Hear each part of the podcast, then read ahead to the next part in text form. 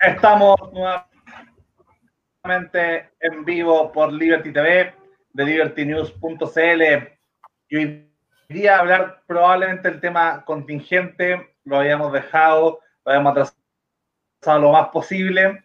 No habían dado ganas de hablar, lo cierto, la primera noche, eh, que hubiese sido un resultado bastante distinto a lo que ha sido eh, esta noche o la noche anterior. Hoy día, bueno, no hemos tenido muchas noticias actualizaciones, pero eh, vamos a seguir conversando y es nada más ni nada menos, obviamente, que la elección norteamericana de presidente. Así que, bueno, se sigue esto, un tema candente, un tema que está moviéndose a cada segundo, nos llegan actualizaciones de datos, así que bueno, paso a presentar obviamente a mi co-conductora, eh, panelista de siempre, Isadora Reynolds, quien está en este momento desde el futuro, desde el día viernes en la mañana en Australia. Eh, pero aunque esté en el futuro, no nos puede contar qué va a pasar el viernes con el, con el tema de Trump. Todavía no le llega esa información. Así que, bueno, también estamos con nuestra ya, por esta cada vez más recurrente ya, eh, Sasha Hanning, ¿cierto? Quien es eh, analista internacional e investigadora de la FPP, de la Fundación por el Progreso, especializada en el tema China, así que le vamos a preguntar ahí también si es que hay diferencia o no en el resultado de Trump y, Biden con, con, el tema China, ¿no? Eh, nos acompaña también dos patricios, dos patos, par de patos.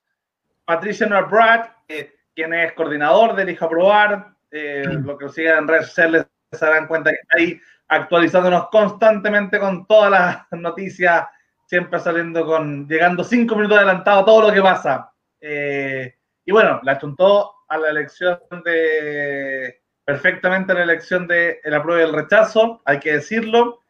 Y así que también ha estado acá tirando sus, sus datos y sus visiones para, mm, también le achuntó que ganaba Biden, así que vamos a analizar eso justamente.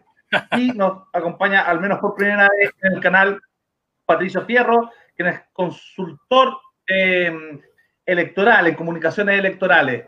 Eh, también un, un gran analista internacional, así que excelente panel pudiendo conversar. Se va a sumar también la voz disidente eh, pro-Trump en algún momento del programa, Dulger. Así que bueno, ahí cuando llegue lo vamos a presentar. Quería partir con la Sacha. Quería preguntarle a la Sacha un poco que nos, que nos dé su, su visión, su análisis un poco de, de, cómo ha estado esto, de qué se viene, de qué momento vamos a decir, ganó tal, perdió tal. Eh, hay, hay, alguien con un... Ahí está. ¿Cómo están todos? Muchas gracias de nuevo por la invitación. Bueno, yo he estado muy entretenida. Yo creo que, cuando, no sé si es algo como de casta periodística, pero cada vez que hay elecciones, yo la paso muy bien.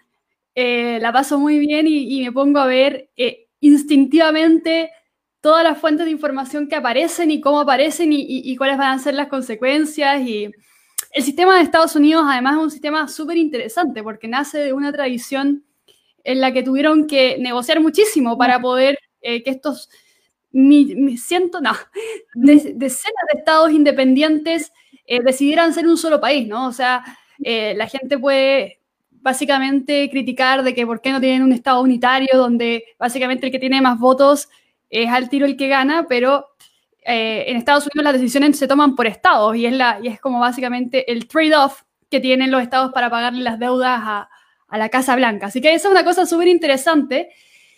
Y sobre esta elección en general, creo que pasa mucho, exceptuando creo que desde Kennedy han sido tres las excepciones, si no contamos a los muertos. Eh, es muy raro que un presidente de Estados Unidos salga después del primer periodo. Y normalmente es por situaciones muy extraordinarias o porque son muy pasivos. O sea, Jimmy Carter puede haber sido buen o malo presidente, pero nadie recuerda, quizás lo recuerdan por los Simpsons, pero más allá de eso, la gente no sabe cuál fue el gobierno de, Jimmy Carter. Y, Trump en estos últimos cuatro años lo que ha generado es mucha polarización. Y eso lo estamos viendo ahora en la elección. Las encuestas decían nuevamente que, Biden ganaba con cuánto, 60% de, de los polls, 400 eh, electores hablaban algunos, algunas encuestas, pero lo que estamos viendo en la práctica, eh, tanto en votos como en, em, en votos como en estados, es que estamos viendo nuevamente un Estados Unidos dividido, eh, que no va a ser fácil sacarlo adelante y que también da muestra de que em, ni los demócratas van a poder tener una, un gobierno demasiado demócrata, en el sentido demasiado hacia la izquierda, ni Trump va a poder darse una segunda vuelta y decir quiero hacer lo que quiera por una segunda vuelta. Eh, lo otro también es importante es que muchas de las, de las políticas que Trump quería instalar eh, sin la reelección no, eran posibles. Y, eso es una cosa que eh, finalmente va a tener que cargar Biden eventualmente cuando, cuando salga electo, si es que sale electo, podemos discutir eso más adelante, pero que también va a tener que cargar el pueblo americano, va a tener que cargar con un país que está dividido, un país que, que por un lado agradece las políticas económicas de Trump, pero por otro lo encuentran un loco nefasto y, corrupto. Em, un Biden que básicamente tampoco es un buen candidato porque ningún partido político tira un buen candidato para una reelección. Eso ¿para qué? Si las posibilidades de salir son muy pocas. Le tocó año de pandemia, podemos también debatir si, si eso tuvo algo que ver, pero nadie. Pero Biden es una persona eh, que tiene una carrera política interesante. pero siento, siento que eh, es probable que los próximos cuatro años, con todos estos problemas que ya han sido mencionados, eh, también se le va a venir un gobierno muy difícil, muy difícil. Y las, estadísticas, y bueno, todos los medios en Estados Unidos los que estaban, que apoyaban a Biden, aunque eran de derecha o, que, republicanos, básicamente, muchos medios, mucha gente republicana estaba apoyando a Biden, eh, y muchos medios republicanos o medios más de centro liberal derecha también estaban apoyando a Biden. Eh, la clave en cuanto a gobernabilidad va a estar en el Senado. Eso también va a ser interesante eh, como introducción, básicamente, porque básicamente con un Senado demócrata, eh, la economía no va a seguir andando, eso va a generar muchas frustraciones y nos puede tocar un Trump 2.0 después de Biden.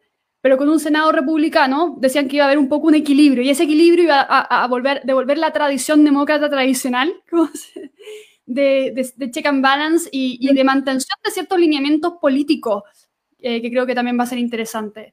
Eh, hartas cosas que ha hecho Trump, por lo menos en política internacional, lo vamos a hablar más adelante, eh, parece que tiene mucho asidero en el Senado y en el Congreso. Y que de hecho son básicamente políticas del Senado y el Congreso que él simplemente toma y hace explotar y las dice con, con palabras muy, muy exageradas, pero que no son ideas de él. Eh, como por ejemplo lo de China. La, la, política estadounidense en China no es algo que se le ocurrió a Trump que despertó un día y dijo, ah, ¿saben qué? Quiero destruir a China. No, no, no, viene, viene de una política bipartidista que se venía gestando desde el año al menos 2014. Em, Así que muy interesante y bueno, me encantaría escuchar los, comentarios de todo el resto acá. Así que voy a poner mute. Sí. sí quería pasarle la, ahí la, un poco al pato a Brad para que nos cuente cómo va la cosa, cómo va, ha estado siguiendo el número súper en detalle. Eh, cuéntanos cómo van las diferencias, cómo se está armando y, cuándo crees que vamos a poder tener noticias. Sí, oye, gracias Lucas, saludar a la Beatriz que se incorporó y a alguien que nos saludó por Facebook. Gracias por, eh, el saludo. Varias cosas, antes de pasar a, la parte número que me encanta, eh, van a pasar otras cosas interesantes con, con, esta elección. De hecho, ya vamos a tener el presidente de los Estados Unidos más votado de la historia. Se va a romper la tradición de que el que gana Ohio termina convertido en presidente. Va a pasar algo que no pasó la vez anterior, que Hillary sacó más votos por persona, pero terminó ganando Donald Trump. Aquí miren si triunfa, va a triunfar tanto en votos como en votos electorales. Eh, es interesante que hay dos estados que donde Trump sacó una amplia ventaja la vez anterior, Biden se los arrebata en esta pasada. Ahí hay que hacer un análisis interesante. Y cosas de la elección también me gusta mucho que tengamos una senadora trans, la primera senadora trans, trans una mujer trans en, la historia, un afroamericano abiertamente gay en el Congreso. Eh, hay una diversidad tremenda eh, en el Congreso de Estados Unidos en esta pasada. Eh, otro dato interesante, ustedes saben que el tema del matrimonio igualitario está como muy aceptado en Estados Unidos, pero en Nevada, precisamente hablando de Nevada, lo establecieron en su constitución esta vez y quedó el matrimonio igualitario en la constitución de, Nevada. Y esos son como cosas, datos que, han dejado esta elección. Internacionalmente, en tema económico, eh, no creo que vaya a pasar como un descalabro, o sea, venga la economía abajo, los mercados han respondido bien, las bolsas internacionales no, al principio un poco timorada, que, es como normal, pero hoy día ya se afirmaron, están recomendando invertir en el peso chileno, hay varias señales. Y ya pasando a lo que son más los datos, eh, yo creo que Biden finalmente se va a terminar imponiendo con más de 270 eh, votos electorales, en tanto en Georgia, Pensilvania, eh, en las últimas horas, contando los votos por correo, se ha estrechado demasiado la distancia. De hecho, en Georgia queda por eh, escrutar un 1%, son 50.000 votos y la diferencia son 9.000 votos. Y el, y el 80% de los últimos votos han, estado a favor de Biden. O sea, Biden en todas las últimas votaciones por correo hasta entre el 60 y el 80% de los votos hacia él. Y, y otra diferencia a favor de, de Trump. Así que lo más seguro que hoy día, mañana, Ojo con Georgia, ojo con Pensilvania, porque pueden terminar perfectamente a favor de Biden. Y Pensilvania vamos a tener que esperar porque se va a contar el sábado y domingo. Y ahí falta harto foto, pero la tendencia eh, es de un, pasó ahí Biden en el 62% de todos los votos que se votaron en el último paquete de, 12.000 fueron para Biden. Entonces, eso es lo que ha estado sucediendo en, en las últimas horas. Quería aprovechar de darle la, la bienvenida a Beatriz, que se nos sumó también conduciendo acá, experta en, temas internacionales y acá es más, y a Ignacio Dulger, también un poco para que nos dé su, su visión de... Ahí yo, todos sabemos que, que Ignacio es, bien pro-Trump, eh, así que me gustaría ahí aprovechar de darte la palabra para que nos conté un poco cómo se ha vivido desde, desde gente que, que, que ha tenido esta una opción más preferente hacia Donald Trump eh, o, que tienen vínculo ideológico fuerte. Eh, Ignacio es parte del Partido Republicano y bueno, y como anécdota estuvimos el, eh, hace cuatro años para la elección presidencial Hillary Trump, la vimos ahí en el Bar California tomando una cerveza. Hoy día sin pandemia podríamos haber estado ahí también analizando. Así que Ignacio, por favor. ¿Cómo estamos, Lucas? ¿Cómo estamos, Isa, Patricio? Otro Patricio, Beatriz, Sacha, tanto tiempo, Sacha. Oye, en verdad, en verdad, en verdad, yo creo que se, está coronando lo que sería el peor año que he tenido en mi vida. En el fondo, eh, todo lo que está pasando con el estallido social, después el factor eh, COVID, la pandemia, el encierro, y cuando pensamos que eh, podíamos tener una mejor opción, pierde el rechazo por paliza y ahora más encima, más encima, una elección que pensamos que teníamos aseguradísima, se nos está escapando las manos. Porque lo que está pasando en Estados Unidos es, claro, siempre han habido encuestas que decían que, en el momento del 2016, me acuerdo de Lucas, lo, comentamos antes, decían que ganaba Clinton, ganaba Clinton, ganaba Clinton, la famosa, la, famosa encuesta del Huffington que decía chances de ganar que tenía Clinton 99%. En el fondo, ese era como el, escenario donde Trump rompe con todo. Rompe con todo el 2016 fue, hace tanto tiempo fue. Pero, pero, lo mismo, las encuestas también decían que ganar eh, Biden por un margen de 5 puntos, de 6 puntos, 7 puntos, 8 puntos, que pocas posibilidades tenía Trump de ganar. Y claro, uno recordaba un poquito lo que pasaba con Clinton y decían, claro, se repite la historia, que ganan las encuestas, pero Trump va a ganar igual. Y uno ve los rally, uno ve el montón de gente, que al final, ¿cómo era que los medios de comunicación lo único que tenían que decir era, oye, hay un montón de gente sin mascarilla? En el fondo esa era como la crítica que podían hacer. Eh, y nos estamos encontrando que hay estados donde antes ganaba Trump que no está ganando, estados donde ganaba Holgado que no está ganando Holgado. El análisis que está haciendo Patricio, esto lo estaba escuchando detenidamente y efectivamente eh, eh, hay, una situación bastante complicada, que en Arizona esté perdiendo Trump. Faltan votos por contar, dicen algunas agencias que, podría darse vuelta, pese a que se lo están dando Biden, pero eso ya sería prácticamente... O sea, si llega a pasar eso, me saco la ropa y me tiro a la piscina al tiro, que estáis como... Eh, eh, eh, sería una situación bastante, bastante, bastante épica, sería una victoria épica. O lo, que, lo que está amenazando Trump de ir a, de ir a tribunales por los supuestos fraudes que han, que han, que han acontecido.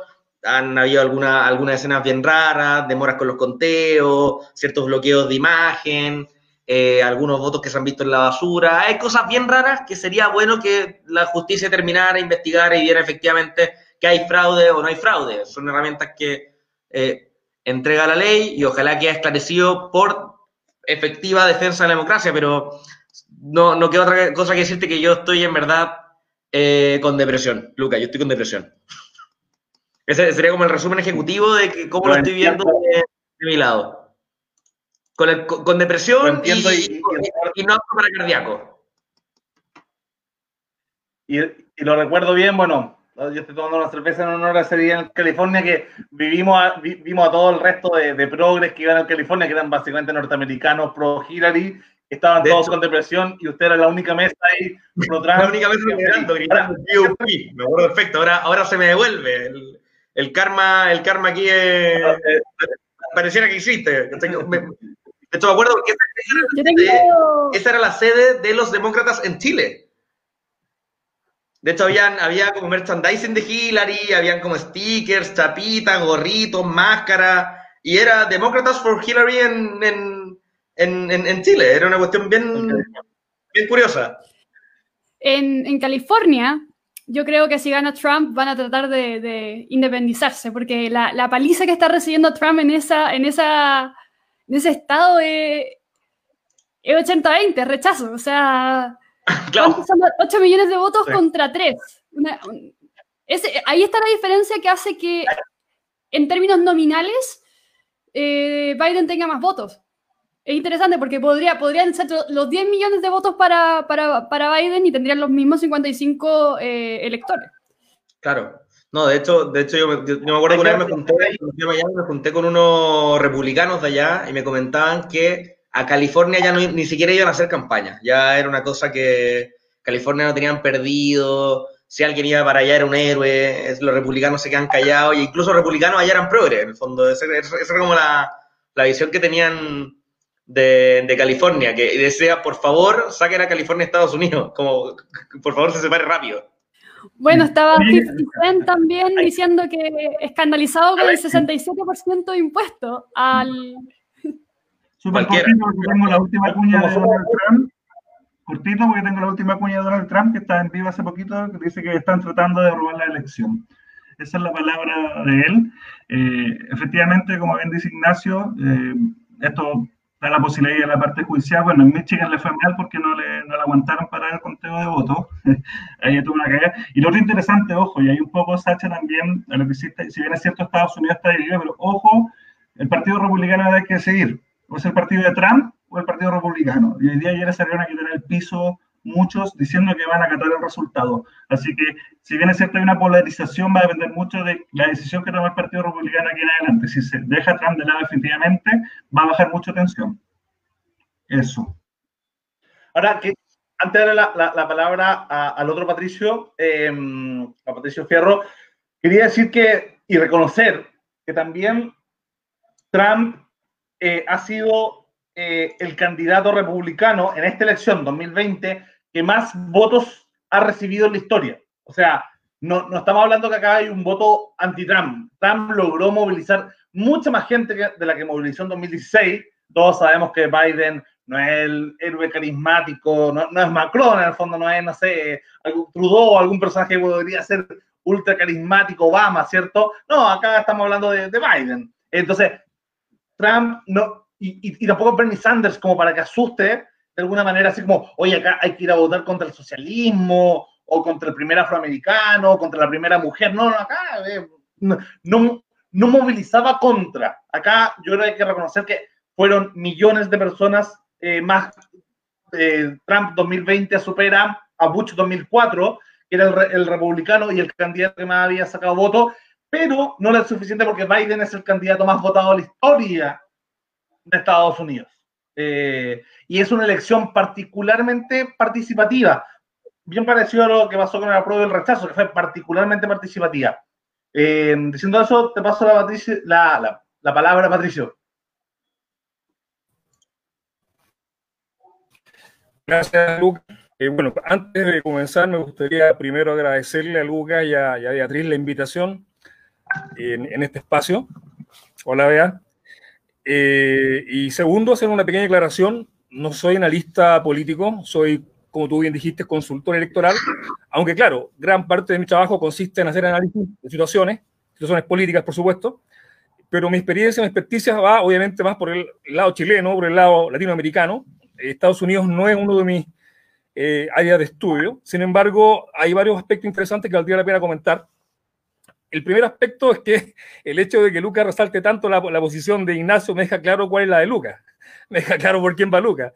Eh, y eh, respecto al tema de, los votos de Trump, o bueno, o lo mismo, los votos de, Biden, me recuerdo haber visto ayer o anoche una estadística que justamente mostraba que gran parte del voto de apoyo a Trump es por Trump. Y hay, una, hay pequeño, un 20-30% que va obviamente por el tema del partido, qué sé yo.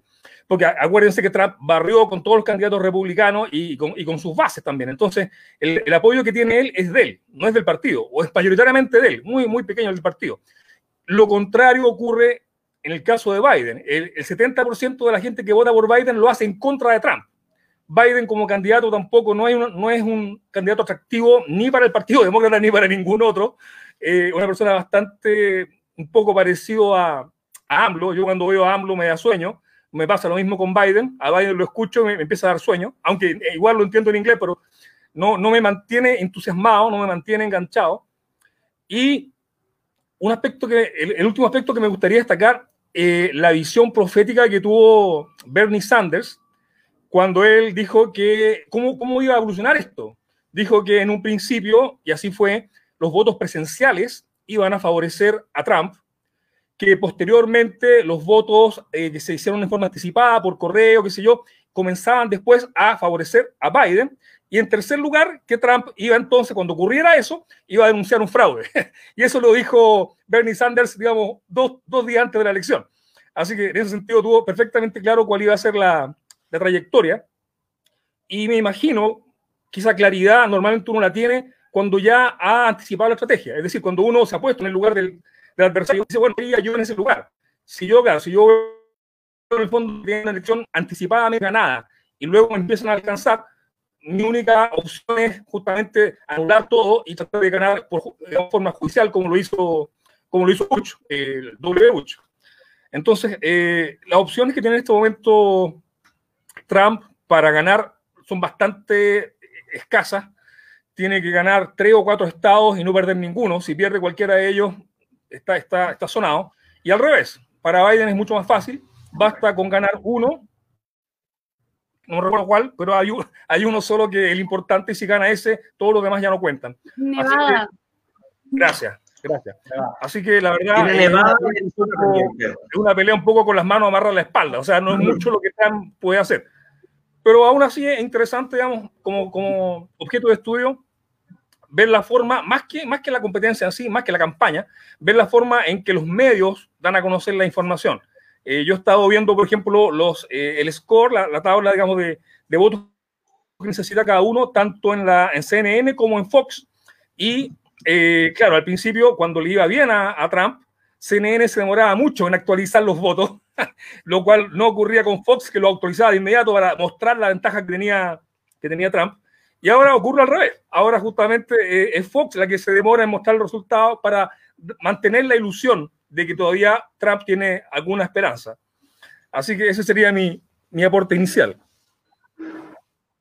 Muchas gracias, Patricio. Eh, quiero ahí la, la, un poco preguntarle a la Isa cómo ha vivido también esto desde, desde otros países, de un país anglo, y y ver, eh, bueno, y después pasar la, la, palabra a Beatriz. Y también, bueno, yo aclarar en todo caso que, que, no es que sea un fanático de Biden, no sé si hay un fanáticos de Biden en el, en el mundo, eh, pero, pero, pero claro, yo creo que para, para, mí, yo feliz que, que, Biden le haya ganado a Bernie Sanders o que Hillary Clinton le haya ganado a Bernie Sanders en su momento. A mí me importa que el Partido, Republicano, el partido Demócrata se concentre en el centro. Eh, y como compartí con Ignacio en su momento, yo también estaba feliz que haya ganado la primaria a los neoconservadores estilo Jeff Bush. Así que, y, sobre todo al, conservadurismo evangélico de, de Ted Cruz, ¿cierto? Eh, Isa. Hola, bueno, muchas gracias. Yo comparto muchas de las cosas que se han estado diciendo. Desde acá, del mundo anglo, eh, por lo menos desde Australia, eh, Australia y Estados Unidos tienen muy, muy buenas relaciones y estas relaciones no se han visto afectadas por Trump o por cualquier otro presidente. Yo acá, de lo que poco que he hablado con anglos mismos, está bastante dividido, porque en este minuto, por ejemplo, el, partido gobernante acá sería podríamos decir, el paralelo del Partido Republicano. Los liberales están en, eh, en, el poder en este minuto y son gente muy parecida. Si uno ve a Scomo, que es el, el, primer ministro, tiene sus similaridades, ¿cachai? Medio boomer, medio así como medio del pueblo. Entonces, acá yo no veo que sea súper pro Biden, excepto en el estado que vivo yo, que es el más progre. Ahí, acá obviamente los progres están súper eh, eh, pro Biden.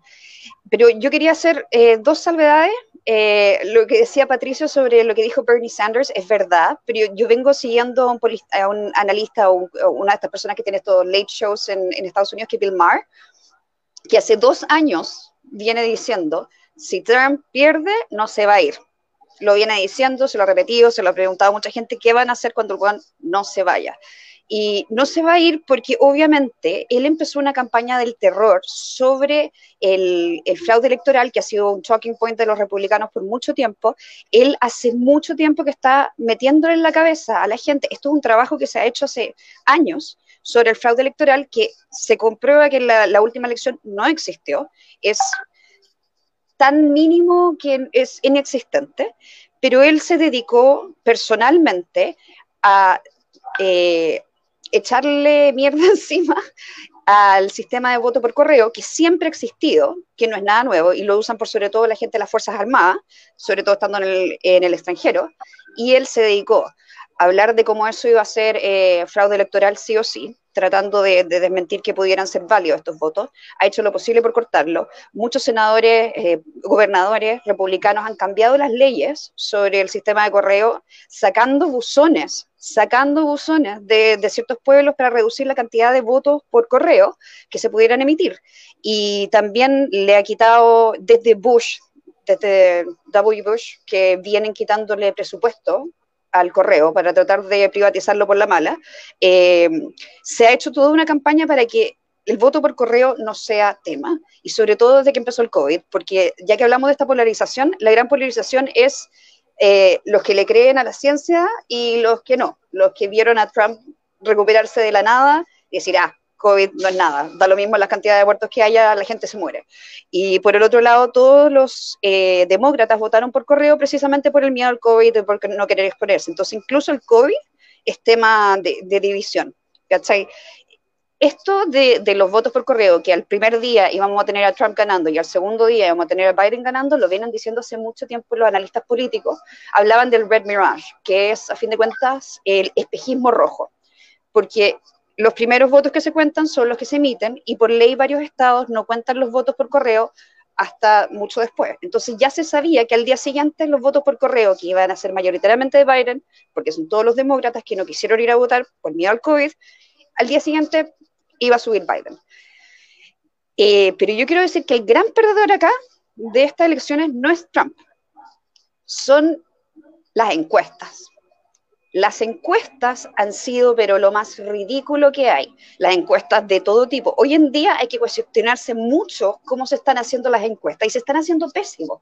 Muchas de las encuestas locales, por tratar de, conseguir datos y datos y datos y estar publicando y publicando, porque sabemos que así es como funciona el mundo. Todos quieren noticias ahora, todas las semanas queréis una, eh, una encuesta y los mecanismos de encuesta para los que entiendan sobre, eh, sobre cómo funcionan son bastante pencas, porque asumen mucho ellos tratan de, encontrar una población más o menos representativa, por ejemplo, cierta cantidad de, encuestados afroamericanos, cierta cantidad de mujeres, cierta gente suburbana, y cuando les faltan, eh, ellos eh, compensan lo que les falta, como que predicen que esa gente va a votar lo mismo. Entonces, eh, ¿cómo se llama? Le hacen una encuesta a mil personas mil personas dentro de un estado. O sea, ¿qué tan significativo podría ser eso? Si lo metí en un análisis estadístico, los valores de R son nada. Entonces, gran perdedor de esto son los eh, las análisis. Ya no hay confianza. Pasó con el apruebo y el rechazo en Chile, ha pasado con miles de elecciones. Si hay algo que hay que replantearse es cómo se están haciendo estas encuestas, que a fin de cuentas, bueno, el margen que le daban a Trump era muy poco y no fue así. Y no fue con Hillary, y algo está pasando con cómo mostramos a la gente. Y lo otro que yo quería comentar, si lo podemos comentar en, el panel, que es lo más interesante para mí, que ha sido el voto latino.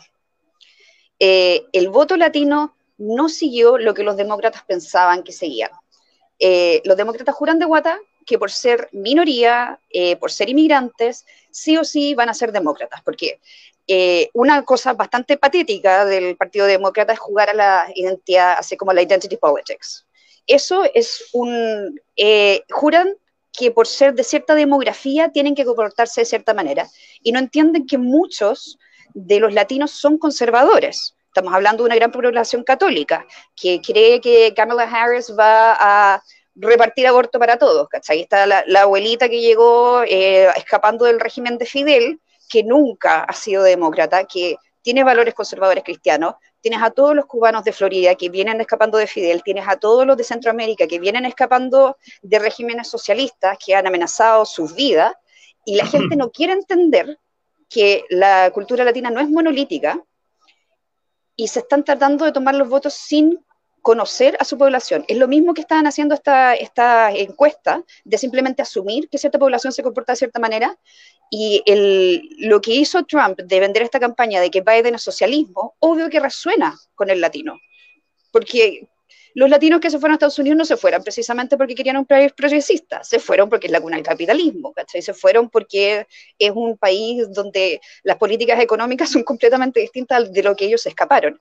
Entonces, el asumir que ciertas poblaciones se comportan de ciertas maneras, en que las encuestas sigan pensando que la gente se comporta de ciertas maneras, eh, te demuestra no solo que no, no, entienden su demografía, sino que no, no entienden a sus votantes. Yo creo que esas son las grandes pérdidas, el no entender la distribución, eh, la multiculturalidad, las identidades, fuera de esta idea de las identity politics. Esos son mis comentarios. Gracias, Isa. Oye, quería, hacer una, quería hacer una pregunta a la Sacha. Ah, perdón, a, la Isidora. Ah, ya. Dale, dale, dale, dale, dale, tú, dale tú. Ah, bueno. Sí, no, algo, algo muy pequeñito. Eh, relacionado justamente con el tema del voto anticipado por correo, que, eh, o sea, la idea del, del, fraude hay que ubicarse en el contexto, claro, en un contexto de un país de, de primer mundo, eh, con toda la prensa internacional encima, es muy, es muy poco creíble, ¿cierto?, que se, que, sea, que se pueda realizar algún tipo de fraude. Sin embargo, ese mismo sistema de votación en otros países es perfectamente manipulable. Me explico. No sé si ustedes ubican a la, a la Tatiana, la Tatiana Dominikovskaya. Ella eh, es bielorrusa, está radicada en Chile hace casi 20 años. Y ella, bueno, ella nos contaba, hablé con ella ayer, anteayer, nos contaba la experiencia justamente de Bielorrusia, donde está este tipo, el Alexander, eh, no sé cuánto le apellido, tiene más de 24, 26 años de gobiernos consecutivos, donde el tipo es permanentemente elegido, eh, elección tras elección, y justamente el mecanismo que utiliza, o al menos que utilizaba, era justamente la, elección anticipada. La gente votaba 20 eh, días antes de la elección, entonces de alguna manera el tipo se la arreglaba para manipular los votos y al final siempre salía electo. Ahora, en la medida en que se han ido, se ha ido introduciendo tecnología, digamos, y claro, los celulares, en fin, se ha hecho obviamente un poco más difícil de manipular el tema y entonces se ha recorrido, bueno, a la, vieja, la vieja técnica, digamos, de, la represión, tomando detenidos a los candidatos opositores, acusándolos de delitos o de crímenes, o simplemente desapareciéndolos, hacia al mejor estilo Putin. Pero en un principio, antes de que estuviera disponible esta tecnología, lo que hacía este caballero, el, el, presidente o primer ministro, no sé cuál es la figura que tiene Bielorrusia, durante más de 20 años, él manipuló las elecciones justamente mediante este mecanismo del voto anticipado por correo. Entonces, en un país de primer mundo, quizás, claro, no es viable manipular ese tipo de, de votación, pero en otros países es perfectamente posible y, y, de hecho se hace. Yo voy a decir una cosa solamente, pero ahora voy a decir dos cosas. Que lo primero. Antes, Ignacio, Sí, quería, aparte de tus dos comentarios, preguntarte, porque sé que tú tenés que ir antes, eh, que digáis tus dos comentarios, pero también que respondáis un poco qué va a pasar con la nueva derecha estaba armando y en alguna parte eh, se armaban mirando mucho el caso Trump eh, y tenían este apoyo internacional o al menos como símbolo de, de victoria en caso de que pierda Donald Trump. ¿Cómo, ¿Cómo se ve eh, el futuro para esta nueva derecha que tiene que ver con, no sé, Bolsonaro, con José Antonio Caz, con Vox? Eh, ¿Cómo se miran hacia adelante en caso de que se les caiga el, al menos el, el, primero de, los gloriosos de ustedes, ¿no? Oye, no, voy a partir primero porque quiero hacer un comentario lo que decía Patricio. Voy a hacer una pregunta que quería hacerle a Isadora y al final te contesto eso, Lucas, antes de tener que partir en un par de minutitos.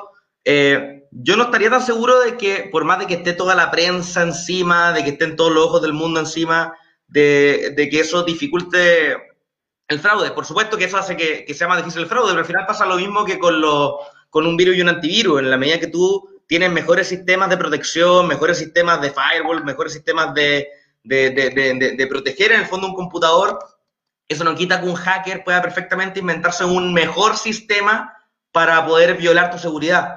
Eh, con las elecciones pasa lo mismo, las democracias son en esencia eh, muy frágiles, hay muchos intereses creados, hay muchos grupos, muchos intereses, sobre todo en Estados Unidos, sobre todo en el último tiempo. Hay intereses eh, extranjeros en que haya un resultado u otro, intereses rusos, intereses de China, intereses de Europa, intereses incluso sudamericanos. En el fondo no, no, por algo estamos, todo el mundo está mirando esta elección. Y, todo el mundo de cierta forma interviene eh, de, alguna forma y comentamos y tenemos familiares y nos metemos y puede existir la posibilidad de que haya algunas personas tanto fuera como dentro que quieran meterse de una forma irregular. Yo, yo estaría esperando en el fondo a ver qué es lo que pasa con las acciones legales que quiere ejercer Trump y cuál es la prueba que aporta. Eso lo comentamos con, con los chicos del DAO el, el, día de ayer, que son unos chicos bastante, bastante, bastante buenos, que están haciendo una vida bien buena. Estamos comentando ese tema pero lo que yo les decía y le digo a todo el mundo que está diciendo fraude, no fraude, fraude, no fraude, oye, esperemos a ver qué pruebas otorga Trump, aporta Trump, mejor dicho, al tribunal y ver qué es lo que falla en los tribunales, porque hasta el momento han sido puras cosas formales en cuanto metros adelante, metros atrás, que si pueden ver, no pueden ver, que si falta un observador, no falta un observador, pero eso es más o menos, yo, yo esperaría, como yo soy abogado profesional, entonces siempre prefiero esperar a ver cuál es la prueba que tiene la contraparte y qué es lo que falla al tribunal de fondo antes de emitir un juicio de si hubo fraude o no hubo fraude. Yo prefiero esperar eso, porque con una imagen, un video, hay tanto fake news que prefiero guardarme un poquito en esa línea. A propósito de lo que dices, mientras estaba dando conferencia de prensa Donald Trump, la NBC lo interrumpió y, y delante de él empezó a desmentir una a una las acusaciones y demostrándole que no hay pruebas. Pero eso, pero, falta, la, falta la prueba y el tribunal. Más allá de lo que diga prensa o lo que diga Juanito, o lo que diga Pepito, falta, falta. No, está bien, pero yo lo que estoy diciendo es que le acaban de desmentir una a una. Con Por eso, esperemos a ver qué dice, qué dice el fondo las cortes de los estados, la Corte Suprema. Esperemos, yo prefiero esperar. Eh, con, con Isadora, tengo una duda con respecto a a los votos por correo, que tú decías que eran mayoritariamente demócratas, debido a que eh, probablemente los republicanos eran más temerarios con respecto a la pandemia y los demócratas en el fondo eran más temerosos. ¿Existe una métrica de eso o es una o es ojímetro? Pregunto. Hay encuestas, aunque ya sabemos que las encuestas están bien más o menos, pero hay muchas encuestas, hay muchas encuestas que sí, que donde la gente que era demócrata sí decía que preferían votar por correo por eh, asuntos de pandemia. Eh, yo, la gente demócrata que conozco, que obviamente la experiencia propia no define la realidad, pero en California se dio mucho, en California se dieron muchos votos por correo, y California es un estado particularmente demócrata. Claro, eh, yo los amigos que tengo que viven afuera también son demócratas, votaron por correo. Eh, sí, sí había una tendencia, sí había una tendencia porque, como mencioné en algún momento, eh, la pandemia también ha polarizado políticamente. Cosas desde el uso de mascarillas en adelante han sido tomadas como asuntos partisanos. Entonces, sí, sí había una tendencia grande. Ahí puedo buscarte, quizás buscar alguna encuesta que sea más o menos creíble, pero sí, sí, había una tendencia. No, porque también está el factor voto rural, está el factor del voto también el mayor. Voto rural, el, el voto rural no, no, no fue tanto por correo. El voto rural no fue tanto por correo. Me falta la métrica, me falta la métrica. Sí, ahí. habría que revisarlas, pero no fue, no fue tanto por correo porque eran sectores más aislados donde el COVID quizás no había llegado tanto. Perfecto, no, es gracias, gracias ahora. Y la, y la pregunta de la SET, y con eso yo creo que me iría retirando, que estoy un poquito apurado, pido las, las, las disculpas pertinentes. La verdad, la verdad, la verdad que, mira, la nueva derecha es una cuestión que recién está naciendo, recién se está articulando, recién se está viendo. Yo creo que en Chile va a responder mucho a, lo, a, lo, a los resultados que, se señalaron el rechazo y, cada, y, en cada país, por más que tengamos eh, ciertos como eh, héroes comunes, por así decirlo, o liderazgos comunes, y, hablo de héroes porque hay una suerte, una suerte como de, de de como ensalzamiento esta figura, un José Antonio Casa en Chile, un Milei en Argentina, un Bolsonaro en Brasil, un Donald Trump en, en, Estados Unidos, un Abascal en España. Pero en verdad las relaciones internacionales son bien pocas, son bien pocas. En el fondo, más que de repente uno se pega un viaje de turismo a España y se junta con los gallos de Vox allá y se queda con el contacto y se empiezan a hacer nuevas migas y de repente se invitan de vuelta, pero, pero está, es bastante incipiente el tema internacional. Eh, yo creo que a, nivel estadounidense pasa algo bien parecido con lo que ocurre con Fox. Eh, si tú ves CNN, CNN es una cadena internacional, es una cadena que mira al, bloque global, eh, que es una cadena que está instalada incluso en Chile, que es un país pequeño en el fondo al extremo sur. Entonces, te habla de una, eh, una vocación global, por así decirlo. Mientras que Fox, por más que lo han analizado muchas veces, no ha salido de Estados Unidos y no le ha interesado salir de Estados Unidos. Y me atrevería a decir que muchas personas han dicho, oye, ¿por qué no te vas a un país al sur de Estados Unidos? Y ellos han dicho, no, nos quedamos acá. Entonces pasa algo parecido con los republicanos. Los republicanos perfectamente podrían tener un rol mucho más fuerte de, de, de, influencia internacional, que algunos lo han tenido más o menos, políticas previas en Estados Unidos, pero hoy en día parece estar más, bastante más localista. Entonces al final pareciera que son que pareciera que somos como ciertos grupos locales que estamos enfrentados a un adversario común, que el, el, el, que se, que el mal llamado globalismo, el, el tema de, de, de, ciertas políticas públicas llevadas a través de órganos supranacionales, eh, ciertos órganos que actúan como Planned Parenthood, que actúan eh, que, que en distintos países y que mueven recursos, eh, entidades financieras como la de George Soros, uno puede mencionar mil cuestiones ahí, pero, pero al final eh, son relatos, son relatos porque al final el, el, adversario nuestro acá en Chile es eh, una, eh, el estatismo, es la pobreza, es la corrupción, que esos son los enemigos que tenemos nosotros los republicanos en Chile. Eh, no es la mafia demócrata que tiene sus tentáculos metidos hasta la oficina del Partido Comunista aquí en y Maquena, no, no. Me, me, encantaría pensar que hay una cosa así para darle mayor épica, pero, pero yo por lo menos no tengo pruebas. Así, no sé si eso contesta, Lucas. Sí, sí, de alguna forma contesta también, bueno, y, y cuál es el, el, enemigo, entre comillas, global que entienden ustedes. Eh, y, me imagino que hay diferencia y, y, probablemente ahí lo que más diferencia liberal es con ese lado más de, anti-internacional o, o, o, nacionalista o, o patriota, no sé cómo, cómo se autodefine, nueva derecha en fondo justamente es que los parenthood, el globalismo y eso a nosotros en general como que nos calza y nos viene bien. Pero oye, más que, más que agradecido tu participación, Ignacio, eh, quería Perdón, también, antes de dar la palabra, de... perdón, antes que sea Ignacio, eh, un poquito algo local. Eh, hoy día se inscribió el Partido Republicano en la región metropolitana, está constituido, así que espero que postulen su lista única a la Convención Constitucional y que les vaya bien, y que la democracia les siga con su lista única. Patricio, esperemos sacar a los constituyentes y defender la idea de libertad. Yo, yo la verdad estoy feliz con, con, con que seamos lista única. Como yo, yo con los dos resultados estaba feliz. Ir con Chile Vamos, una lista única de derecho me hubiese gustado, pero hoy día el crecimiento del Partido Republicano también me interesa mucho. Entonces, ambas opciones para, para mí me dejan muy tranquilo. Así que muchas gracias. Uno, lo que uno piensa, finalmente que... es lo que tiene que hablar. Así que en eso feliz que puedan competir. Yo, yo espero que... Yo espero que saquen al menos un constituyente que sea la Vanessa Kaiser, que ya la apoyé públicamente. Sacha, yo sé que también andáis con el, con el tiempo ahí eh, corto y, y tirarte un poco ahí sé que me imagino que tenéis muchos comentarios, pero preguntarte eh, al respecto de, de, lo que fue el Partido Libertario en, en Estados Unidos, el resultado de la George Jorgensen, que de alguna forma justo le gana, a, le quita esos votos a Trump, ¿cierto? Que, que necesitaba para, para, para imponerse, eh, para ganar algunos sí. estados. Entonces, sé que no se puede saber hacia dónde van esos votos, pero en ningún caso se da al contrario, de que si lo hubiesen dado los votos de, de libertarios o los demócratas, se hubiesen obtenido eh, resultados distintos.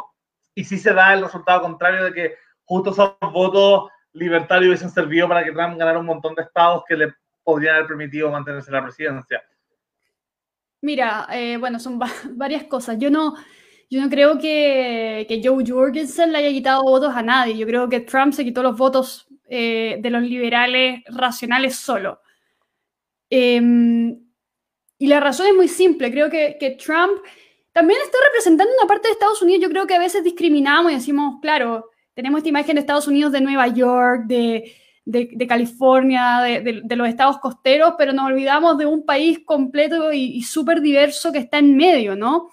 Y que componen un montón de estados gigantes que tienen como a 10.000 personas en un estado que tiene el tamaño de Atacama, eh, Antofagasta y bueno, hasta acá justo, ¿no? Entonces, entonces claro, yo, yo, estaba viendo un montón de, de, gráficos que comparaban el nivel de educación, por ejemplo, con los votantes de Trump. Me parecieron de muy, muy, muy mala clase. Porque básicamente lo que estás diciendo es que, es que eh, para votar por Trump tienes que ser un tonto no educado. Y finalmente, el país se ha desarrollado los últimos 200 años para que esa población exista y Trump lo representa, finalmente, ¿no? y, y y, qué mal por, por Biden que no lo habían representado en, no sé, en qué estado está con mucha diferencia de votos, Arkansas, no sé. Eh, pero, pero eso también tiene que ver con una responsabilidad de que los demócratas en general miran muy en menos a la gente que no está educada y, ser demócrata hoy en día en, en, en, Estados Unidos es o ser parte de una, de una minoría étnica o ser parte de una élite, eh, de una élite intelectual lo que es lamentable, porque dejas de representar a cuánto, a, a, a, 200 millones de personas, a una parte importante de la población. Entonces, lo primero es que, que me parece que, ese tipo, o sea, que no hay que desmenospreciar que, que, Trump está ganando en esos estados porque está representando una población que existe. No van a desaparecer porque gane Biden. Y probablemente Biden lo que haga va a ser menospreciarlos por cuatro años de nuevo, porque los demócratas tienden a, mirar muy en menos a, las poblaciones no educadas, pero se quejan todo el tiempo de la educación. Una cuestión muy rara. Eh, luego, no creo que Joe Jorgensen le haya quitado votos a Trump porque el Partido Libertario en Estados Unidos está creciendo. Eso es un hecho. Eh, es, una, es una tercera, no es una tercera fuerza, eh, los candidatos siempre sacan 1,5%, pero 1,5% en un país con 300 millones de personas es una elección en Chile, básicamente. Eh, pero bajaron y, con respecto a la, a la vez anterior. Sí, o sea, porque hoy día este, esta elección es mucho más... Y medio. Exacto, sí, bajaron en cuanto a porcentaje, porque igual están votando más gente, entonces en volumen... Pero bajó de 4 millones y medio a 1 millón 9. Igual fue una disminución. Contexto, o sea, ver, igual Jorgensen. Sí. Espérate. Joe Jorgensen no va a ganar, está bien. Pero el último candidato sacó 1,5%, me parece, a nivel nacional. Eh, no va a ganar, lo siento. ¿3%? Sí, 3%. Sí, no, sí. Eh, obtuvo, eh, ¿cómo se llamaba? Eh, ah, ahí se me fue el nombre. Sí, pero el, el candidato libertario obtuvo 4 millones y medio la última Gary vez. Johnson. Sí, Johnson. Gary Johnson. Gary Johnson obtuvo 4 millones qué pasa y medio. En ese caso, eh, se jugaba menos. En ese caso yo creo que se jugaba menos porque, porque la gente asumía que iba a ganar Hillary. Entonces, acá, acá no habían asunciones, ya, ya, ya teníamos el trauma de, de, las encuestas engañosas, como decía la, la, Isa, así que es un escenario distinto. Ahora, yo no creo, yo no creo que, que Joe Jorgensen, que esos votos fueran endosables en ningún caso a, a Donald Trump. Por muchas razones, por muchas razones. De hecho, eh, tengo contacto con gente republicana que está votando por, por Biden. Y hay una razón técnica, y creo que una razón súper inteligente, lo estábamos viendo por un chat hace un rato, ¿no? Y es que Biden es un, es un candidato de la época de Kennedy, es un demócrata de la época de, de los demócratas bélicos, o sea, de los demócratas que peleaban contra el comunismo. O sea, él todavía tiene esa, esa, esa cosa en el, en, el, ímpetu y en la forma de hacer política. Se nota que todavía está un poco en ese sentido en la Guerra Fría, en el sentido de que entiende que el país tiene una política de Estado, esa política de Estado es eh, asegurar la unidad nacional. De hecho, ya hoy día sacó un par de, de comentarios sobre sobre que él no iba a ser el presidente demócrata, iba a ser el presidente de Estados Unidos, así que dejaran con la cuestión. Y, es una actitud que ha mantenido durante toda su campaña y que le ha ganado un montón de votos de, eh, republicanos, de, eso que decían antes de esta, este grupo republicano que, que es anti-Trump, finalmente, porque Trump eh, les ha quitado muchísimo glamour eh, en, cuanto a, en cuanto a la calidad de lo, de lo de los candidatos. Por eso siempre se habla como que los candidatos siempre con más glamour son demócratas y los candidatos siempre como más del pueblo son republicanos. Y, y, hace tiempo que no, tenían, no tienen como eh, candidatos con glamour. Entonces Biden se robó, si es que se va, si es que, es que alguien se robó votos, fue Biden, que se robó a todos los republicanos sensatos que igual votaron por un Senado republicano, que, que ya están saliendo los datos de que el Senado va a ser republicano. Entonces es imposible que, que, que si hubiera sido... Eh, solo Joe Jorgensen, el Senado hubiera sido republicano y, el candidato ganador hubiera sido demócrata, ¿no? Eh, y, bueno, esa, sería como la, primera y, la segunda, el segundo comentario. Y el tercer comentario que tiene un poco que ver con, la carrera de Biden, ya para, ya para irme, a menos que quieran que responda alguna pregunta de China, eh, es, que, es que Biden también es una persona, voy a decirlo en coloquial, ¿no? Súper bélico. O sea, el tipo mandó misiones de guerra a todos los países de Medio Oriente. Yo creo que no le faltó ninguno cuando estaba con Obama. Eh, todos los pasó por el Congreso, perfecto, pero, pero él es el que dio la orden. Es un tipo que ha estado, que hoy día estaba leyendo, aprobó, aprobó una ley que tiene su nombre, de hecho, eh, con 60 tipologías de crimen que se pueden penar con pena de muerte en Estados Unidos. O sea, eh, no es un tipo como como Kamala Harris. Kamala Harris no aprendía nada. Sí, y Harris no, no, aprendía a nadie finalmente. Entonces, es un candidato al que un republicano onda serio puede apelar y es un candidato al que, al que incluso un libertario podría apelar. Eh, por, lo tanto, por lo tanto, muy de acuerdo con eso. Bueno, yo conozco republicanos que votaron por Biden y lo hicieron así como abiertamente en su Facebook y se cambiaron, pusieron como un elefante burro raro eh, así que no me extrañaría que esos casos se fueran repitiendo. Y eran, no sé, republicanos que yo creo que se han beneficiado del, corte de impuestos eh, a, las empresas. ¿Va a cambiar la relación China eh, con Biden a la cabeza? Imposible, por tres razones. Son muy simples.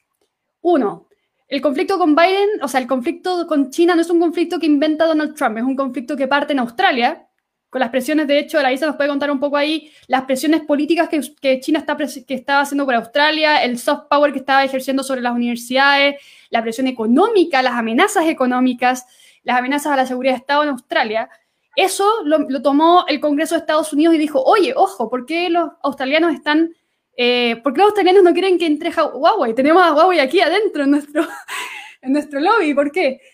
Y claro, después de que, de Australia bloquea eh, la posibilidad de que China participe en licitaciones públicas, porque eso ha hecho con todo, con energía, con, tecnología, etcétera, Estados Unidos se prende, eh, se pega el enchufazo y dice, ¿sabes qué? Vamos a revisar esto.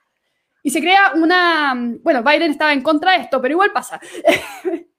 y se crea un, un, un una política bipartidista en Estados Unidos en la que eh, se empieza a monitorear a China. Obviamente Trump, como que cuando antes de su campaña amaba a China, si uno, si uno ve su, su campaña con la que llegó al, al, gobierno de los Estados Unidos, siempre decía, yo amo a China, China es genial, bla, bla. Pero cuando, le, cuando nace esta posibilidad de crear un enemigo, justificado o no, yo, yo, soy de las personas que creen que está justificado, así que... Eh, lo toma y obviamente le pone el trompismo de, ah, no, es que China creó el coronavirus y, y, China nos está robando empleos y es un discurso populista, pero que nace de una amenaza real. Y creo que eso es importante. Y alrededor de estos cuatro años, la, la, opinión o la percepción pública eh, de, Estados Unidos, de Estados Unidos a China ha variado para, para pique. O sea, más del 70% de los estadounidenses, hay ni republicanos, demócratas, el partido de, de Wyoming, no sé, eh, un 70% de las personas en, Estados Unidos son escépticas y, creen que China es un potencial eh, enemigo eh, que genera preocupación. Genera preocupación incluso para a nivel de que podría haber un, conflicto un conflicto bélico. Y tiene muchas, bueno, ahí acá falta la SO para que nos hable un poco de lo que está pasando en Taiwán, pero las amenazas que está poniendo China sobre Taiwán están generando reacciones eh, estadounidenses, reacciones que no vienen de Trump, sino que vienen de, una política de Estado, finalmente. Entonces, eh, Biden perdería muchísimo, perdería apoyo en el Congreso. De hecho, como el Congreso como que se va turnando, eh, en el cambio de Congreso agarrarían todos los republicanos y, sacarían la, guerra igual. entonces, Trump, Biden tomó la estrategia de campaña de decir que Trump no es que, no es que fuera malo, no solo, fuera, no solo hizo mal su pega, sino que no fue suficientemente duro contra China. A ese nivel. Entonces, en la campaña Biden dice que él va a ser más duro contra China.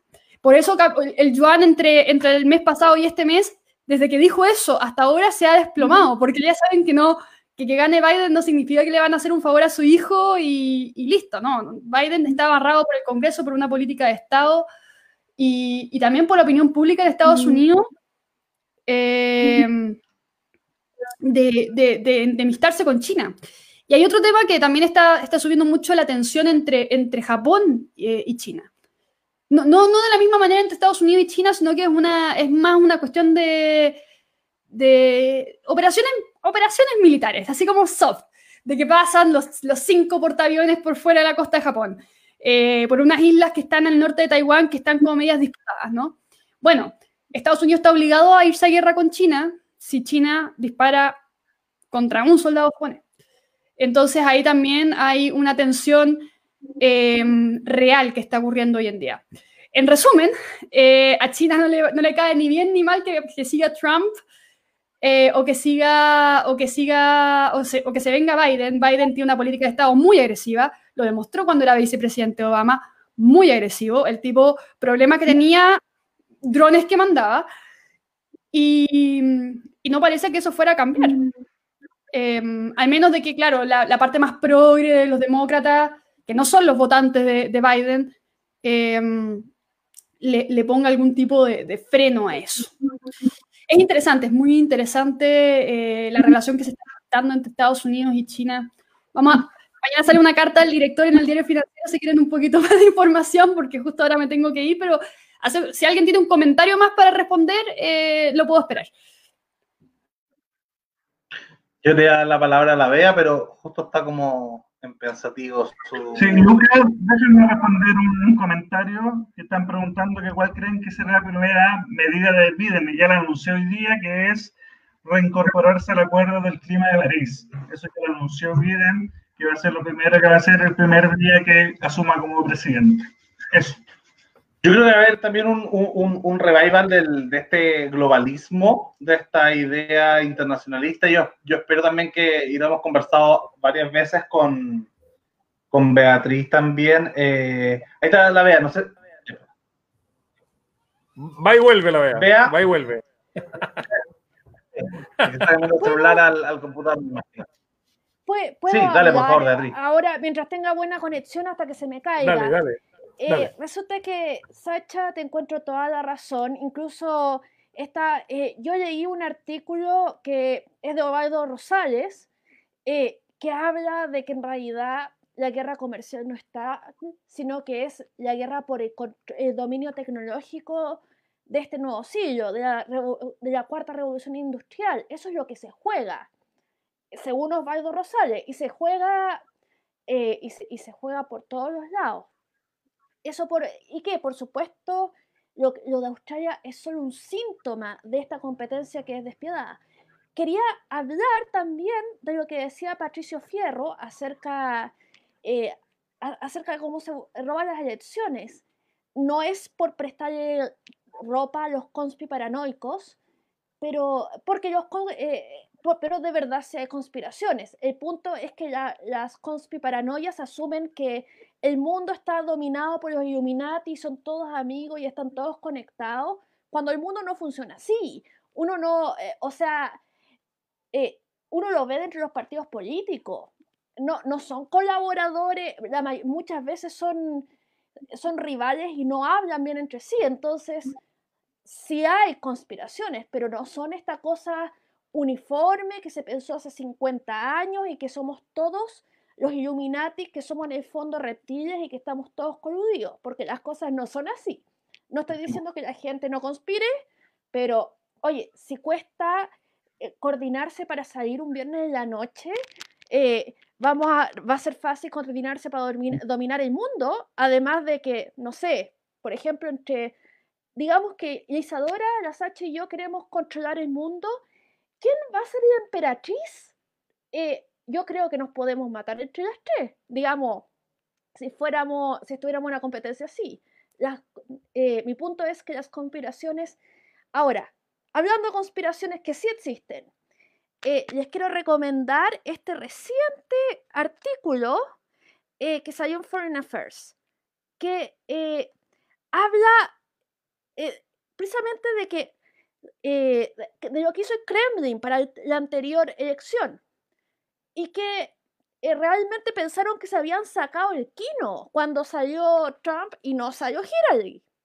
Pero resulta que Trump no invitó a, Putin a ninguna cuestión, le prestó muy poca ropa, eh, fue muy poco deferente, entonces ya Rusia no está tan segura a quién, eh, a quién apoyar. Además, resulta que según este, además ya no es solo Rusia, porque Irán, Norcorea y Venezuela estaban mirando y dijeron, oye, si los rusos hicieron esto y, no le pasó nada, porque de verdad les pusieron un par de, como de, castigos, como le cerraron la cuenta corriendo un par de gallos y nada más. Entonces, eh, este, eh, eh, hay muchos más granjas de trolls en el mundo, pero ya no es tan fácil funcionar, pero son, creativas, tratan de hacerlo de otras maneras, incluso se han puesto old school y crearon un periódico en papel eh, en África, en una parte de África, para, eh, eh, para digamos, distribuir noticias falsas, para hacer parecer que no eran noticias falsas. esto es, yo lo, se los comparto acá. Este es el artículo. Ahora, si, el tema es fascinante. Les recomiendo también Power Corrupts, que hay todas las historias desde un presidente, creo que fue en Bielorrusia, o un lugar por ahí que hizo que la gente votara con tinta invisible. Todos los distritos que iban a votar contra él. Entonces, cuando fueron a contar los votos, todos eran nulos. Esto sucedió. También eh, Azerbaiyán creó una app para, eh, digamos, eh, una app para, digamos, hacer como, para avisar el resultado de las elecciones. Y el app eh, digamos, en 2013 dio los resultados de que había ganado el presidente, pero el día antes de la elección, el día antes de que nadie hubiera ido a votar.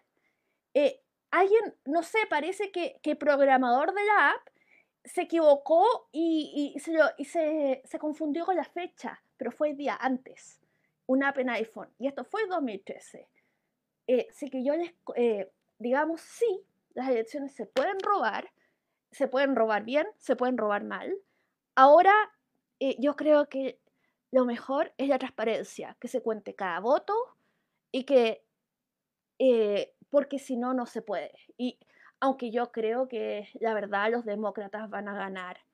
Y si han habido situaciones de robo de votos, de seguro son unas cosas muy chiquititas. Eso, lo que quiero, eso es lo que quiero decir.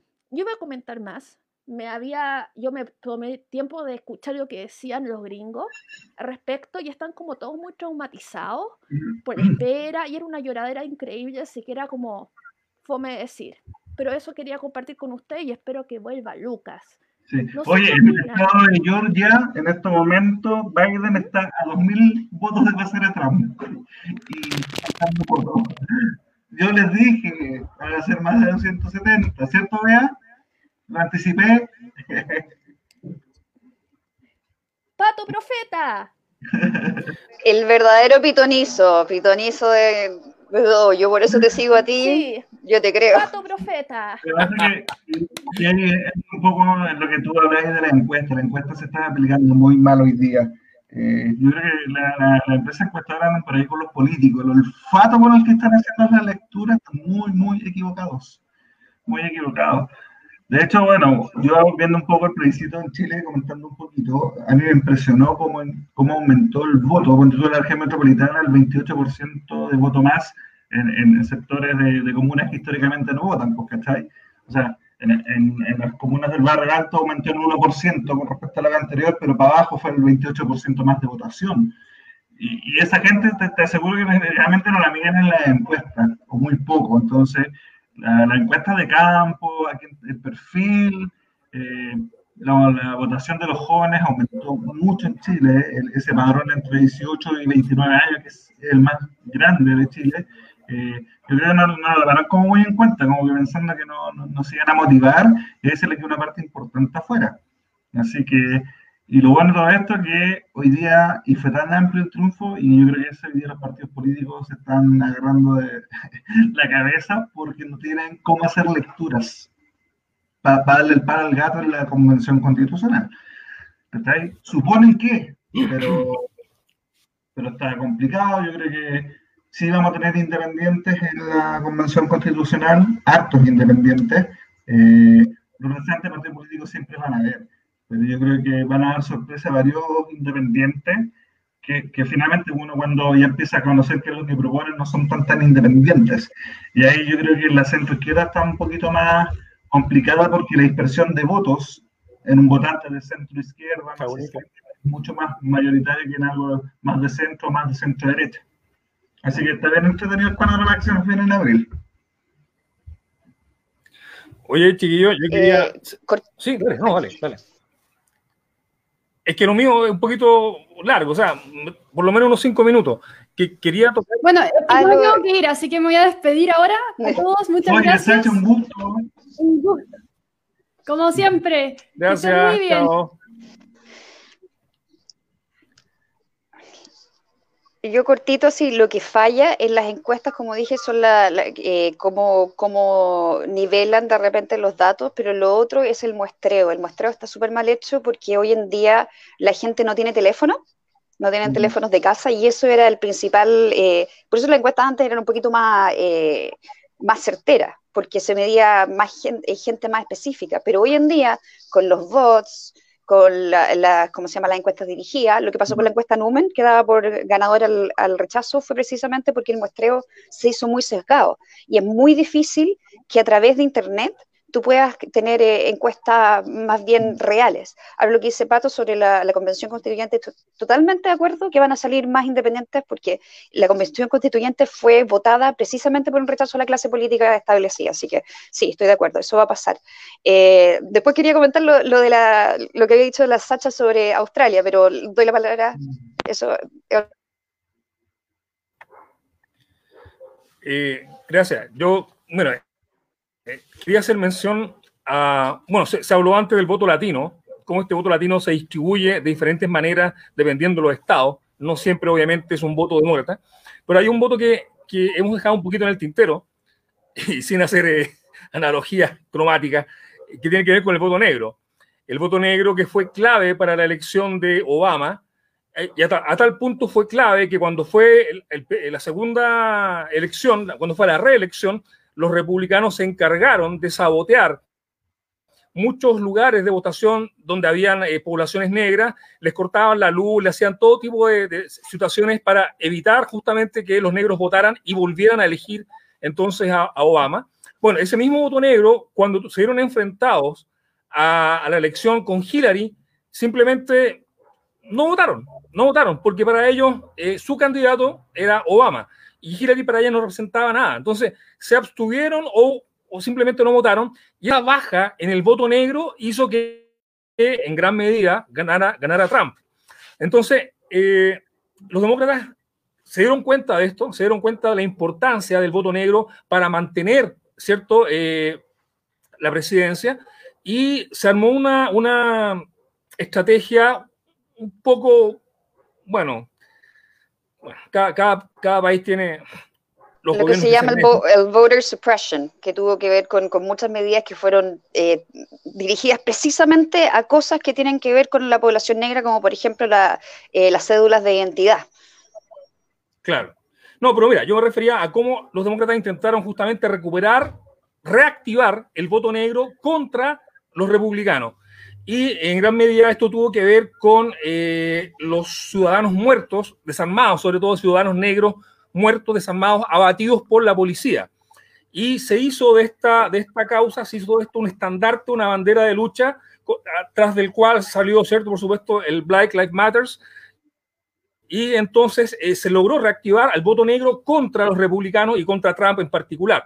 Ahora, esta estrategia eh, estuvo bien, bien armada, me explico, porque si tú trata de, revisas un par de estadísticas, por ejemplo, la, principal, eh, los muertos por la policía en Estados Unidos anuales eh, nos sobrepasan las mil muertes. O sea, hay, mil, bueno, mil muertes igual cuentan, pero mil muertes anuales en manos de la policía.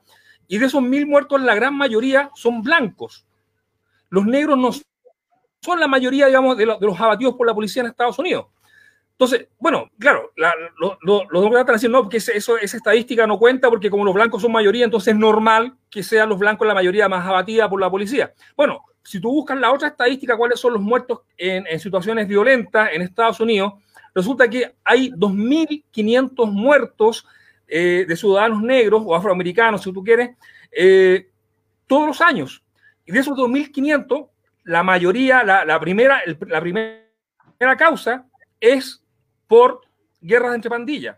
Son negros muertos por otros negros. Entonces, tampoco como bandera no servía. O sea, si tú quieres levantar a la gente contra un candidato blanco y, multimillonario, no te sirve tener, digamos, ese, ese, dato. Entonces, tienes que buscar estos, estos detalles de muertos, ciudadanos negros muertos en manos de la policía, desarmados.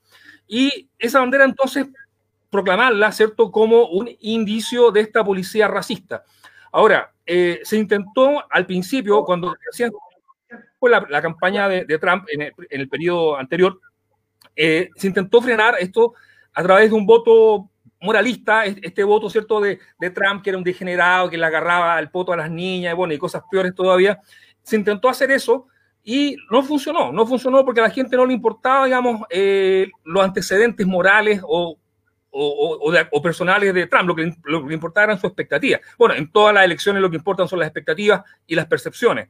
Lo mismo se intentó hacer acá en Chile con la elección de, de Piñera, en, la primera, en la primera elección, cuando se, lo, sacaron a relucir ciertos antecedentes judiciales, que estuvo escondido, que estuvo arrancado, pero la gente tampoco le importó y lo, eligió de todas maneras. Entonces, el, el voto moral, el voto en, en, contra de alguien con antecedentes deshonestos, no tuvo, no tuvo mucho peso. Necesitaban algo con más peso y nada tiene más peso que los mártires, que los muertos y la sangre.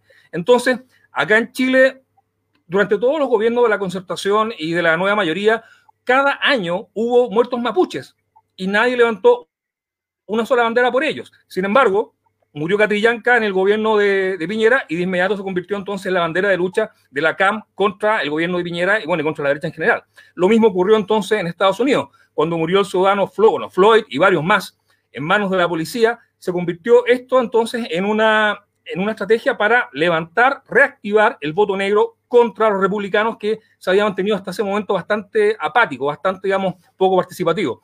Y fue exitoso, fue exitoso en la medida que hubo manifestaciones, bueno, algunas violentas, otras no tanto, en todo el país, justamente en contra de, las actitudes eh, racistas y conductas más que actitudes racistas de la policía y por supuesto contra cualquier tipo de autoridad, se derribaron estatuas, se pintaron edificios, bueno, algo parecido a lo que ocurrió acá en Chile.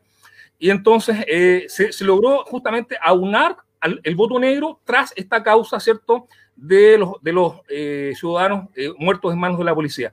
Y lo hicieron bien, lo hicieron bien. Yo pienso que en, en parte importante, no sé todavía las estadísticas, no, no las he visto, hay una parte importante del voto negro que se logró reactivar y que en este momento está ayudando a ganar a Biden en realidad, igual que todo, la mayoría de los votos de Biden son votos contra Trump, no son votos a favor de Biden. Así que tengo esa, esa, esa visión, no sé si ustedes la comparten. Pato tiene que partir pronto, a ver si damos palabra al cierre, Pato y Isa. Oye, sí, yo tengo que hacer. Eh, bueno, ya les dije ya, saben que Biden en una hora más se lleva a Georgia, le faltan 2.000 votos, así que con eso ya está al otro lado, va a ser el presidente electo con más votos electorales, con más voto popular, matando Ohio. Matamos antes, que ganado Ohio gana la presidencia, esta vez no va a ser así. Así que eso, y mañana a molestar a un par de amigos míos medio por fe que estuvieron por el rechazo y por trama, así que mañana a reírme un poquito con ellos. Con cariño, pero a reírme finalmente. Oye, gracias por la invitación, Patricia, un gusto. La, la Bea, la Lucas, Isa, ahí estamos chateando, ustedes saben, y, y comprometido para todos los procesos seleccionadores que vienen, vamos a hacer apuestas antes, vamos, los programas vamos a hacer proyecciones, ¿ya les parece? Las vamos a dejar grabaditas. Yo no apostaría contra ti, Pato, porque estáis, estáis peligroso, de hecho estáis demasiado. Es que cuando te caíste de ser ahí, sí. yo creo que hoy día se está cometiendo un error que no están haciendo las lecturas correctas. Está fallando el olfato de, leer bien lo que está pasando afuera en la calle, compadre. No, no en las redes sociales, en la calle. Y tú, Lucas, sabes que, que de toda la vida uno que ha estado en marcha, que yo también marché para octubre, eh, es otra el, el kilómetro que va adquiriendo uno.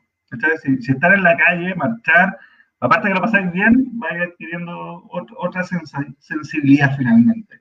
Porque detrás de un escritorio hay un computador es fácil, o del teléfono, pero hay que estar ahí afuera. Eso. Que estén muy bien. Chao, chao. Isa. Súper buen tema lo que dijo Pato, y yo estoy de acuerdo con él en muchas cosas. Es verdad que las estadísticas no apuntan tanto que las muertes de, lo, a, manos de la policía sean de afroamericanos, pero sí hay otra estadística que dice que los arrestos de afroamericanos son mucho más violentos y en situaciones donde están desarmados que eh, los casos de, gente blanca que están armadas y la, policía les dispara por eso mismo, porque tienen eh, miedo de, que efectivamente saquen un arma y que lo hacen. Entonces, aquí hay un atado que eh, hay dos cosas. Uno es que Trump no condenó la violencia de parte de los supremacistas blancos ya sabemos que muchas veces dijo, hay gente buena en los dos lados. En, el último discurso sobre los Proud Boys dijo, estén ahí, por si acá. Eh, entonces, como no se dedicó a condenar eso, y si tú miras la estadística, otra estadística muy importante es que la mayor parte de los atentados, eh, o como se llama, los mass shootings, los hacen supremacistas blancos. Y eso jamás ha sido condenado por Trump. Por el contrario, eh, pareciera que le está prestando ropa, porque también apela un poquito, por desgracia, tengo que decirlo, a sus bases. No digamos que, los supremacistas blancos son muy Biden está, está claro. Entonces, esa falta de condena a, un tipo de violencia particular que sí afecta a la población afroamericana, al Trump no haberla hecho, los, demócratas se apoderaron de ese discurso y obviamente lo lograron. Y aparte, eh, las medidas represivas de Trump contra las protestas de Black Lives Matter, que hayan sido violentas o no hayan sido violentas, eso ya es otro tema, también fueron muy autoritarias del sentido de que Estados Unidos no estaba acostumbrado a este tipo de cosas no estaba acostumbrado a este nivel de represión policial en, protestas pacíficas. Entonces eso también sumó, eh, le echó carbón al fuego, claro.